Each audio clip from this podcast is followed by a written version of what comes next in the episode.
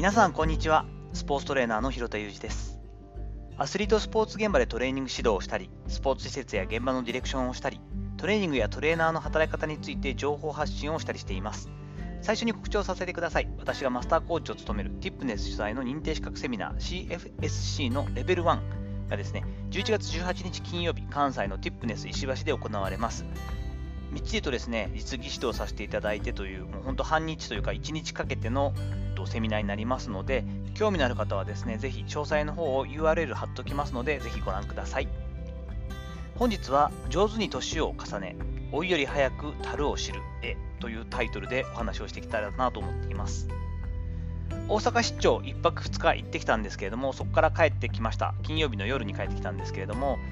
え移動、新幹線での移動中はですね、赤さんこと、スタンド FM でもおなじみの赤川直美さんが書かれた本、30代から始めるエンディングノートの作り方というのを読ませていただいたところをもう一回見直してですね、参考に自分のエンディングノートも持参してというか持っていってですね、結構新幹線の中とか結構書き込んだりとかなんか物事を考えるのに私にとってはすごくいい時間なんですよね。書き込む時間とかに当てたりしていました。どうしてもやっぱりそうなってくると自分がいなくなった後の世界とか死生観とかまあ、安楽死的なこととか、ちょっといろいろ死について考えたりするっていうのが最近多いんですよね。なので、じっくりと一人で考える時間を持ってたのは貴重だったなと思ったりしています。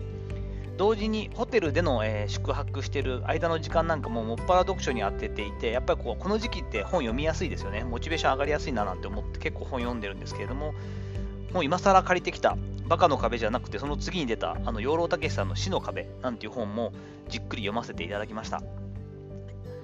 当時多分読んだことちょっとあったのかななんて思ってる内容だったんですが一人称の死体二人称の死体三人称の死体といった表現を使っての、まあ、死と死生観の話だったりとか、まあ、意味嫌うようになった日本の文化と死についてとか、まあ、安楽死についてみたいな話はとっても今の自分には身に染みてあよろたけさんやっぱこういうこと考えていらっしゃって文章にして起こせる。ちゃんと言語化できるってすごいなと思ってやっぱそうだなって自分の中でこういった意識とかもあるんだろうななんていうことにも気づかされたりしています。つくづく、まあ、今の年になってですが、上手に年を取っていくことって大変だし難しいよなということをよく考えたりします。エゴや欲というところはですね、自分が若い頃に思っていた以上に枯れてこない部分もあります。そして不安はいつもつきまとうよなというのも強く感じるところですよね。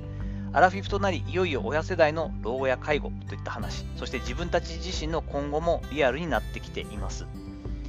比較や常識というところはあるもののですね、これなんかこうよく言われるこう世間なんですよね。こう実態があるようでない。みんながそう思ってるしみんなそう考えるよねっていうそのみんなってどの辺なのよと。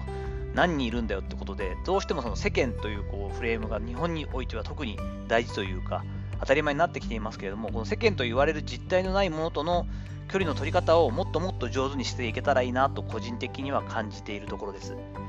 自分の価値観や美学みたいなもの力まずに遂行できる年の重ね方をしていけたらいいなと今つくづく考えてそんなことから逆算しての仕事の仕方だったりとか、えー、若い世代へのメッセージだったりもっと言えば子供たちへの、まあ、教育って言ったら口羽ばたいとかなって自分はそんなに大したことはできないんだけれども自分が思ういいと思うことには積極的に参加していくといったことを意識的にさせていただくようにしています。今もですね、まだまだできていないですけれども、これからも樽を知るという感覚、これをもっともっと身につけていければいいなということを考えていて、そんなことを振り返り始めている今時期になったりしています。さて、いかがだったでしょうか？本日も短いですけれども、最近考えていること、上手に年を重ね、老いより早く樽を知るのところに行きたいなというところについて、えー、お話しさせていただく回にしました。本日の話のご意見やご感想などあれば、レター機能を使ったりコメント欄にお願いいたします。いいねやフォローも引き続きお待ちしております。どうぞよろしくお願いいたします。本日も最後までお聴きいただきありがとうございました。この後も充実した時間をお過ごしください。それではまたお会いしましょう。広田裕二でした。